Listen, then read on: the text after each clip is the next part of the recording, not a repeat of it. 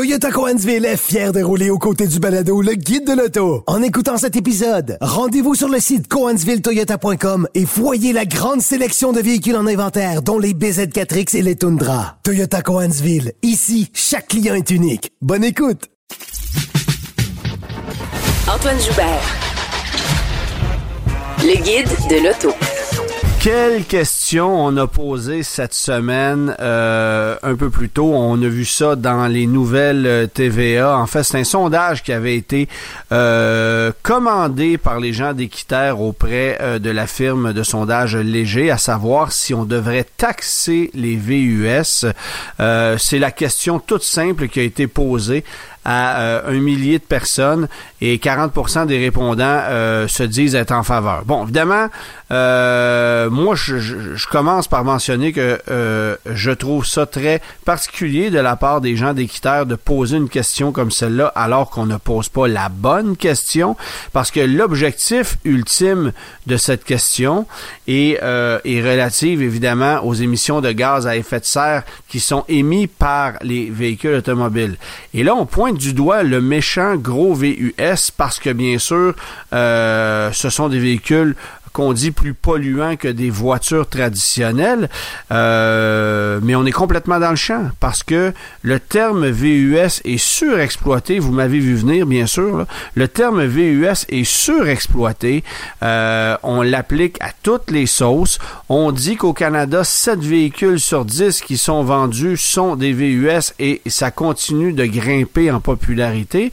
Mais pour votre gouverne, la majorité des véhicules électriques qui sont vendus sont des VUS. Une majorité de véhicules choisis par des automobilistes québécois sont des VUS qui roulent à moins de 9 litres au 100. Euh, mais de plus en plus de voitures vendues sont des voitures de luxe, sont des voitures de performance euh, qui vont consommer souvent plus que la moyenne d'une grosse majorité de VUS qui sont vendus chez nous. Et loin de moi l'idée de vouloir défendre l'existence d'un VUS, mais il faut comprendre ce que c'est un VUS. VUS, ça signifie véhicule utilitaire sport. C'est un terme qu'on avait lancé ou qu'on avait commencé à utiliser au début des années 90, alors que Ford avait lancé un Explorer, alors que Jeep était arrivé avec son premier Grand Cherokee, euh, Nissan commercialisait le Pathfinder depuis quelques années. À cette époque-là, on qualifiait ces véhicules-là de véhicules utilitaires sport parce qu'ils étaient à la fois utilitaires et pas nécessairement sport dans leur conduite, mais capables de composer avec des routes euh, passablement abîmées, conduire en situation de hors-route. Alors, on, c'était des véhicules plus polyvalents très gourmand à l'époque. Un Ford Explorer consommait 16 à 17 litres au 100 avec un V6 de 4 litres à l'époque. Et on avait ajouté des moteurs V8 par la suite. On l'a fait dans le Nissan Pathfinder. On l'a fait même dans le Toyota 4Runner qui avait eu un moteur V8. Euh, il fut une époque où effectivement ce type de véhicule-là était extrêmement gourmand. Euh, mais évidemment, euh, le tout a été passablement modifié au fil des années. On a gardé le terme avec peut-être avec euh, avec le fait qu'on ait encore en tête euh, cette image peut-être péjorative du gros méchant VUS pollueur à la à, la Hummer par exemple.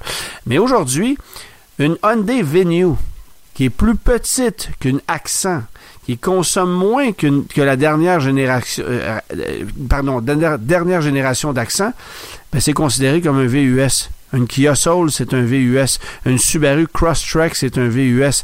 Un Toyota RAV4 hybride qui fait 6,1 litres au 100 de moyenne combinée, c'est un VUS. Et c'est ces véhicules-là qu'on cible en posant la question devrait-on taxer les VUS Devrait-on taxer euh, les parents qui ont une fourgonnette et, et qui trimballent leurs enfants chaque jour sous prétexte qu'ils conduisent une Kia Carnival qui roule en moyenne à 9 litres 5 au 100, par exemple. C'est cette question-là qu'on pose euh, euh, cette semaine euh, et 40% des répondants se disent en faveur. Bon, évidemment, vous, vous aurez compris que c'est très facile de poser cette question-là à 1000 personnes qui sont sur la rue Sainte-Catherine. On a d'ailleurs fait des vox pop sur la rue Sainte-Catherine pour poser la question. Euh, et euh, évidemment, ben, que les gens, euh, les gens mentionnaient qu'ils préféraient conduire de petites voitures, des Toyota Yaris, ce genre de trucs-là. mais on était sur la rue Sainte-Catherine. Clairement, le résultat du sondage aurait été différent si on s'était déplacé à Drummondville, à Québec ou à Saint-Jérôme. Alors ça, c'est moi je trouve que ce sont des sondages qui sont d'une part mal faits parce que ça, ce n'est pas représentatif de, de, de, tout le Québec et deuxièmement, ben on pose pas la bonne question la question qu'on devrait poser, selon moi, c'est devrait-on plutôt taxer les véhicules qui ont de plus fortes émissions euh, de gaz à effet de serre? Et c'est très, très, très facile de tracer une ligne puisqu'on publie à chaque année un livre qui s'appelle euh, le Energuide, euh, qui est fait en collaboration avec Transport Canada. Vous allez retrouver essentiellement l'ensemble des codes de consommation euh, ville, route et combiné pour chacun des véhicules qui sont vendus au pays euh, avec les déclinaisons mécaniques incluses. Et on va y indiquer aussi le coût annuel de carburant estimé et les émissions de gaz à effet de serre pour chacun de ces véhicules-là.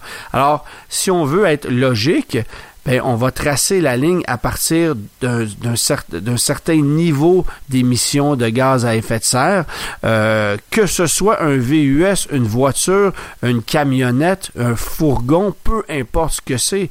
La bonne question à poser, c'est devrait-on taxer les véhicules qui ont de plus fortes émissions de gaz à effet de serre? Alors là, on vient d'éliminer le terme VUS qui, qui, est certainement pas la bonne question. Bon là, évidemment, euh, on cherche toutes sortes de façons d'aller chercher des taxes. On veut taxer, taxer, taxer sans nécessairement savoir si ces taxes seront utilisées à bon escient parce que Bien sûr, l'idée de taxer dans l'optique de réduire les émissions de gaz à, gaz à effet de serre, c'est de prendre ces sous-là et de les investir en environnement pour euh, améliorer notre sort. Mais est-ce qu'on le fait vraiment? Ça, c'est l'autre question euh, qui est malheureusement pas vérifiable, très difficile. On a beau nous dire au gouvernement, oui, oui, oui, ces fonds-là sont utilisés de la bonne façon. Ben, permettez-moi de, de, me poser des questions à ce sujet-là. Bon, maintenant, il faut savoir qu'actuellement, il en existe une taxe pour les véhicules qui sont entre guillemets plus polluants une taxe qui est vétuste dans sa façon d'être, mais c'est une taxe à la cylindrée qui est toujours existante qu'on avait instaurée en 1995 euh, à la SAC.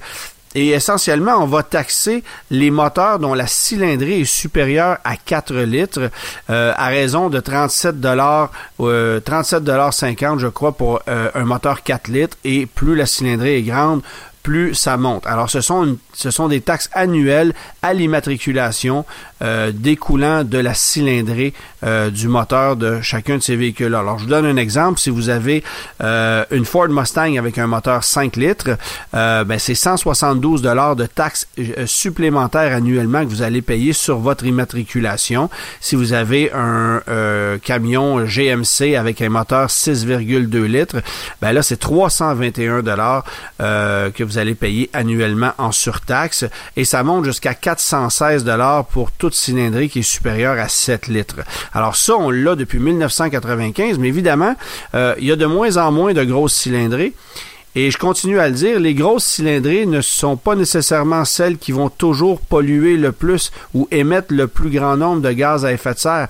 Un F-150 avec un moteur 3,5 litres turbo euh, pour lequel on ne paie aucune taxe à la cylindrée, ben, consomme et émet autant qu'un moteur 5,3 litres chez Chevrolet. Les codes de consommation et euh, les chiffres de gaz, euh, d'émissions de gaz à effet de serre, pardon, sont exactement les mêmes.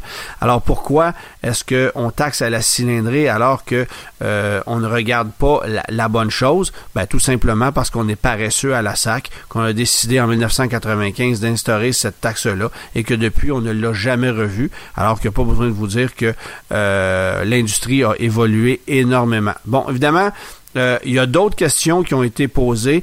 Euh, est-ce qu'on devrait taxer, par exemple, un utilisateur payeur? Donc, plus on roule, plus on est taxé.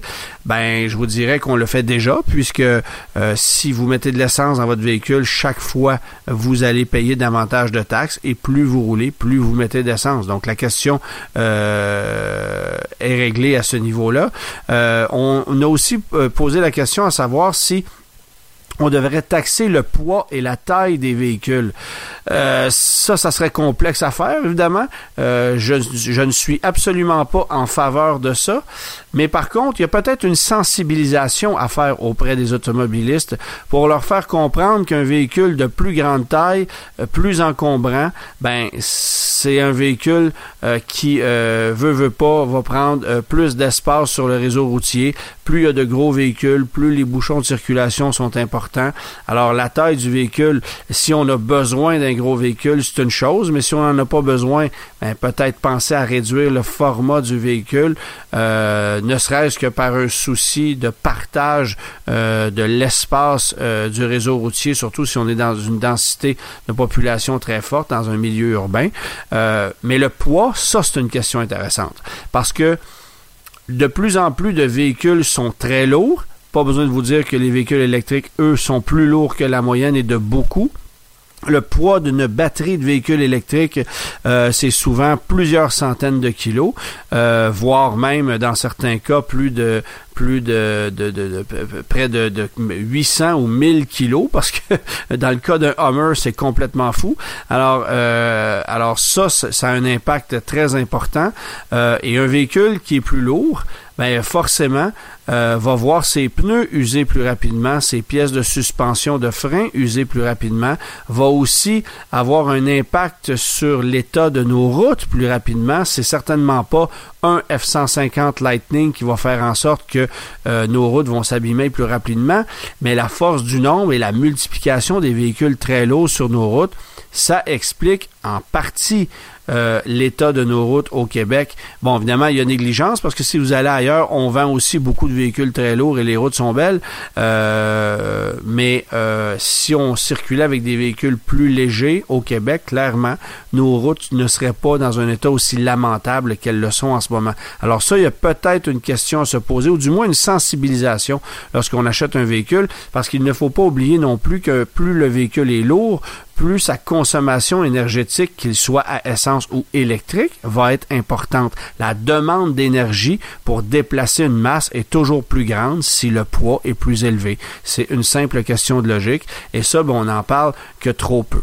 Bon, euh, il y a aussi euh, toute la question des autres. Euh, oui, euh, je veux revenir aussi sur le fait qu'on a posé une question quant au quant à, la limitation des publicités de, de VUS qu'on devrait faire. On veut avoir un contrôle sur les publicités de VUS. Et encore une fois, on a posé la question à des répondants qui se trouvaient en milieu urbain. 58% de ceux-là sont en faveur. Mais mais encore une fois, on ne pose pas la bonne question. La publicité d'un VUS, euh, comme par exemple celle que Karine Vanas va faire avec un Nissan Rogue, euh, lorsqu'elle parle d'adrénalinologie, excusez-moi le terme mal prononcé, lorsqu'elle vient le temps de, stationner le véhicule, euh, si vous avez vu cette publicité-là, je pense pas que ce soit une publicité néfaste sur le plan environnemental et qui promouvoit l'achat de gros VUS méchants pollueurs. encore une fois, on pose pas la bonne question. un VUS ce n'est pas euh, aussi nocif euh, qu'un paquet de cigarettes. Euh, c'est pas à ce niveau-là. Limiter la publicité des VUS, ça serait ridicule. Puis je pense qu'on oublie souvent que oui, on cible l'automobile par la force du nombre, mais tout ce qui s'appelle véhicule moteur en périphérie de l'automobile, c'est là aussi qu'il faut regarder. Des motos marines, des motoneiges, euh, des VTT, des tondeuses à gazon, euh, tout ce qui utilise un petit moteur, surtout avec les moteurs deux temps où il y a un mélange euh, huile-essence. C'est épouvantable comment ça pollue. une moto marine en une saison va polluer plus qu'un gros Cadillac Escalade toute sa vie. Alors c'est quand même considérable. Ça, on le sait, mais on ne fait rien et il n'y a pas de légifération. Et oui, il y a quelques compagnies qui commencent à lancer des motomarines électriques, mais personne n'en veut parce que ça n'a pas d'autonomie et parce que je connais personne qui est capable de recharger sa motomarine sur le bord de la rivière, évidemment. Alors c'est, c'est une question, je pense, qu'il faut regarder aussi. Euh, poser la question à des répondants quant à la limitation des publicités de VUS, je trouve ça complètement ridicule. Il faut pas oublier un truc. L'automobiliste au Québec, il est taxé et pas à peu près. Bon, là, vous allez me dire que la taxe de luxe sur les véhicules de 100 000 et plus, euh, ça, fera, ça, ça, fera pas de peine à personne. Euh, je suis bien d'accord, mais c'est quand même une taxe inventée par le gouvernement fédéral pour aller taxer les plus riches. Euh, on a regardé ce qu'on pouvait aller chercher comme argent quelque part et on a ciblé ça.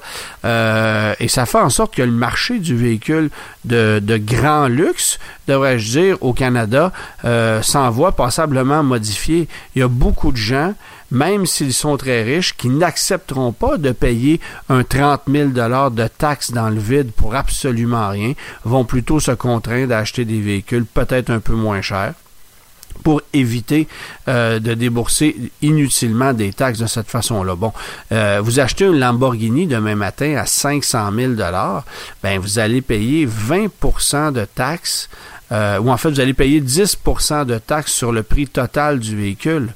Ça veut dire 50 000 de taxes supplémentaires. Alors ça, vous n'avez pas à le payer aux États-Unis. Euh, bon, si vous allez acheter un véhicule neuf aux États-Unis et que vous le ramenez ici, vous allez devoir payer la taxe quand même, c'est un véhicule neuf, mais c'est une taxe très, très, très salée qui ne s'adresse qu'aux riches. Après ça, ben, on a une taxe de luxe à l'immatriculation pour tout véhicule qui serait vendu au-delà des 40 000 Et là, évidemment, plus le véhicule est cher, plus la taxe est élevée.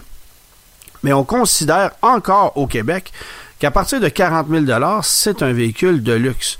Le prix moyen d'un véhicule vendant en 2023, c'est un sondage qui a été réalisé en juillet 2023. Euh, ben, c'était 64 215 dollars. Ça, c'est le prix moyen d'un véhicule vendu au Canada, un véhicule neuf. Des, un chiffre qui est peut-être un peu biaisé par le fait qu'on va pas comptabiliser, évidemment, les crédits gouvernementaux applicables aux véhicules électriques qui ont été vendus. Donc, par exemple, un véhicule électrique vendu à 60 000 dollars, euh, sur lequel on applique 12 000 dollars de crédit, ben, le prix de est un peu moins de, un peu moins de 50 000 mais on le considère quand même à une valeur de 60 000 Donc, ce, ce 64 215 là de moyenne n'est peut-être pas euh, totalement exact si on regarde ce que les gens ont déboursé pour des véhicules, mais n'empêche, euh, un véhicule de 40 000 aujourd'hui ne peut pas être considéré comme un véhicule de luxe. On vient aussi ajouter évidemment la taxe sur l'essence, une taxe à l'immatriculation, des taxes sur des véhicules d'occasion. Donc, si un véhicule est revendu trois ou quatre fois dans sa vie, ben, à chaque fois, il y a des taxes qu'on va aller chercher sur ces véhicules-là. Il n'y a pas d'autres objets que vous allez vous procurer de cette façon-là pour lesquels vous allez payer des taxes chaque fois. Bon, il y a une taxe de vente, évidemment. Faut pas oublier non plus la taxe de pneus, la taxe de climatisation. Il y a des taxes partout pour l'automobiliste. Et là, on voudrait en rajouter davantage. En, plus, en le faisant euh, suite à une question qui a absolument pas de bon sens et qui règle pas le problème, ben, je pense qu'on se met un doigt dans l'œil jusqu'au coude et j'espère que Équiterre va peut-être étudier la chose un peu mieux pour que la prochaine fois, la question euh, qui soit posée suite à un sondage soit juste un peu plus logique parce que euh, ce qu'on vient de faire, ben, c'est de prouver qu'on connaît pas ça et qu'on regarde pas nécessairement la bonne chose.